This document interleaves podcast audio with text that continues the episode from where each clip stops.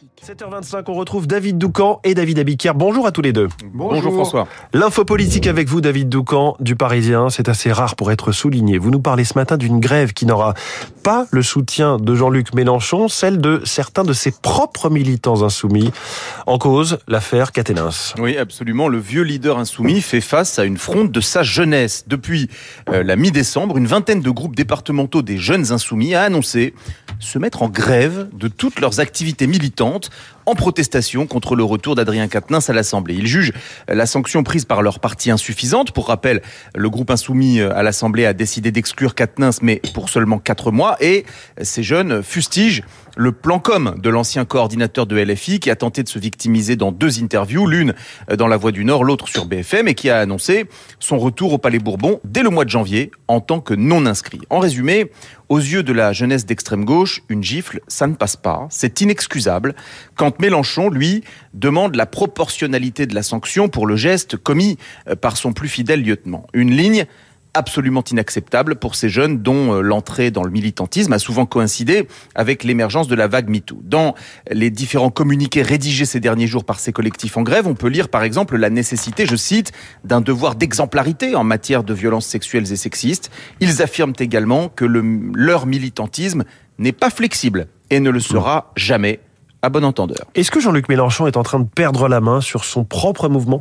Bah, en tout cas, il est de plus en plus affaibli. Il est euh, confronté à une révolte à tous les étages. Celle des cadres, avec la rupture de banc euh, des députés Autain, Garrido, Corbière, et celle de la base, avec ces jeunes que Mélenchon ne comprend plus. Cette grève des jeunes insoumis, n'est pas sans conséquence. Mélenchon mise beaucoup sur la marche qu'il essaye d'organiser le 21 janvier contre la réforme des retraites. Ces jeunes militants sont traditionnellement un moteur puissant pour faire de la masse. La dernière manifestation organisée par les Insoumis contre la vie chère en octobre avait déjà été un échec, avec seulement 30 000 personnes dans la capitale. La prochaine peut tout à fait tourner au fiasco si les jeunes qui habituellement font la claque s'en détournent. Voilà celui euh, qui avait pourtant la cote auprès des 18-25 ans à la présidentielle, lui aussi confronté à la rupture générationnelle.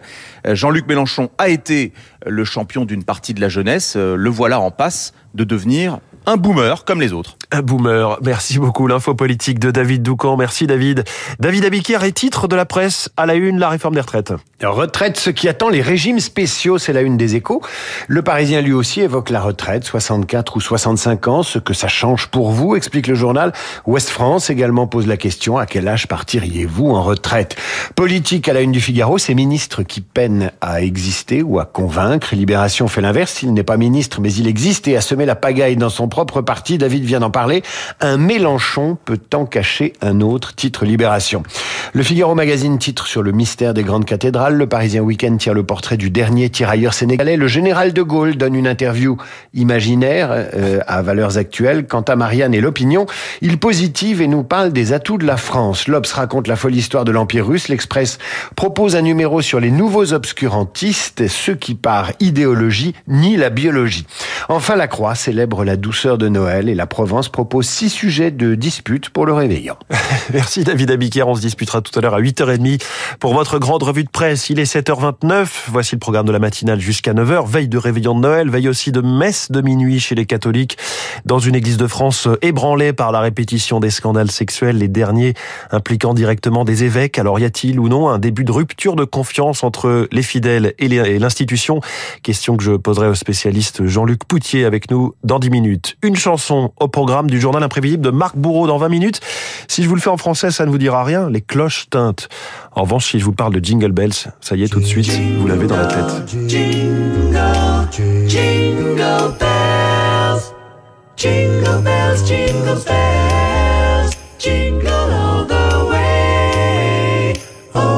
version a cappella est très jazzy du groupe Accent, l'une des mille et une versions de Jingle Bells. Rendez-vous avec Marc Bourreau et son, orchestre à 8h moins le quart.